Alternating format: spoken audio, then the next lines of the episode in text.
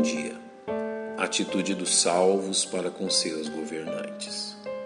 Desde os primeiros dias da existência da Igreja de Cristo neste mundo, sua relação com as autoridades governamentais constituídas tem sido pautada pela desigualdade de tratamento. Enquanto o Evangelho instrui os salvos a manifestarem um comportamento exemplar, submetendo-se às autoridades e colaborando com a ordem e progresso da sociedade. Os governos humanos, de forma geral, têm dispensado um tratamento que vai da indiferença à perseguição àqueles que reconhecem Jesus Cristo como Senhor sobre todos os homens. Quão importante é que os filhos de Deus mantenham uma atitude pautada pela verdade bíblica, a fim de glorificarem ao Senhor em meio às provações terrenas. A principal atitude a pautar o comportamento dos salvos quanto aos governos humanos é o reconhecimento que a autoridade que possuem é ordenada pelo próprio Deus, como nos ensina o apóstolo Paulo.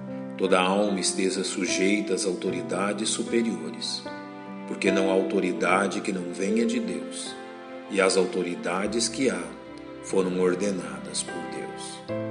Esta exortação encontra sua razão no propósito divino em constituir tais autoridades.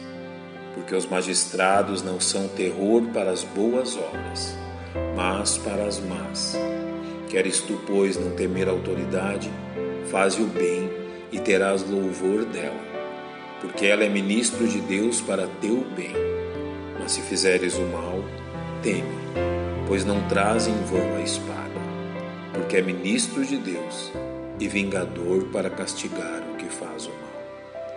A existência dos governos humanos reside no fato que é necessária uma força que reprima e limite a manifestação do pecado entre os homens, reprimindo os maus intentos de homens perversos. Se o temor do castigo serve de freio à manifestação do pecado, estimulando a obediência civil, em relação aos salvos, a razão que os deve levar à mesma atitude é a sua própria consciência para com Deus, como nos exorta o apóstolo Paulo. Porque é necessário que lhe estejais sujeitos, não somente pelo castigo, mas também pela consciência. Desta forma, aquilo que se espera dos salvos é que sua submissão aos governos constituídos seja fruto da submissão à autoridade do próprio Deus. Por isso, quem resiste à autoridade resiste à ordenação de Deus, e os que resistem trarão sobre si mesmos a condenação. Porém, há um ponto neste ensino que nos deve levar a uma profunda reflexão. Como devem os salvos agir quando seus governantes humanos manifestam serem incapazes e despreparados para o exercício de sua função. Creio que o sábio autor humano do livro de Eclesiastes nos concede bom auxílio nesta questão ao nos dizer: Ainda há um mal que vi debaixo do sol, como o erro que procede do governador.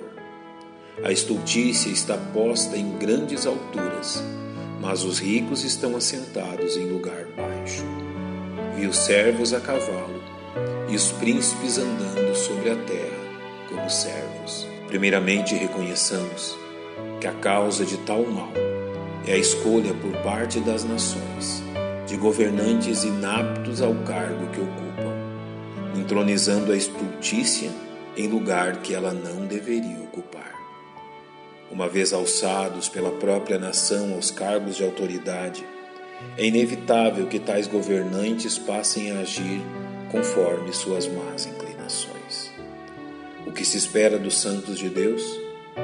Levantando-se contra ti o espírito do governador, não deixes o teu lugar, porque a submissão é um remédio que aplaca grandes ofensas. Ou seja, a palavra de Deus jamais nos encoraja a um enfrentamento que vise destituir governantes legitimamente eleitos, mas a demarcarmos firmemente nossa posição, não contra os homens, mas em oposição a todo pensamento que se levante contra nosso Deus. Quão importante é que os salvos se recordem da preciosa exortação do apóstolo Paulo, porque não temos de lutar contra a carne e o sangue, mas sim contra os principados, contra as potestades, contra os príncipes das trevas deste século, contra as hostes espirituais da maldade nos lugares celestiais. Pai, nós te louvamos, porque tu reinas sobre todas as coisas e confiamos nossa segurança às tuas mãos. Pois em nome de Cristo que oramos. Amém. Que Deus nos abençoe.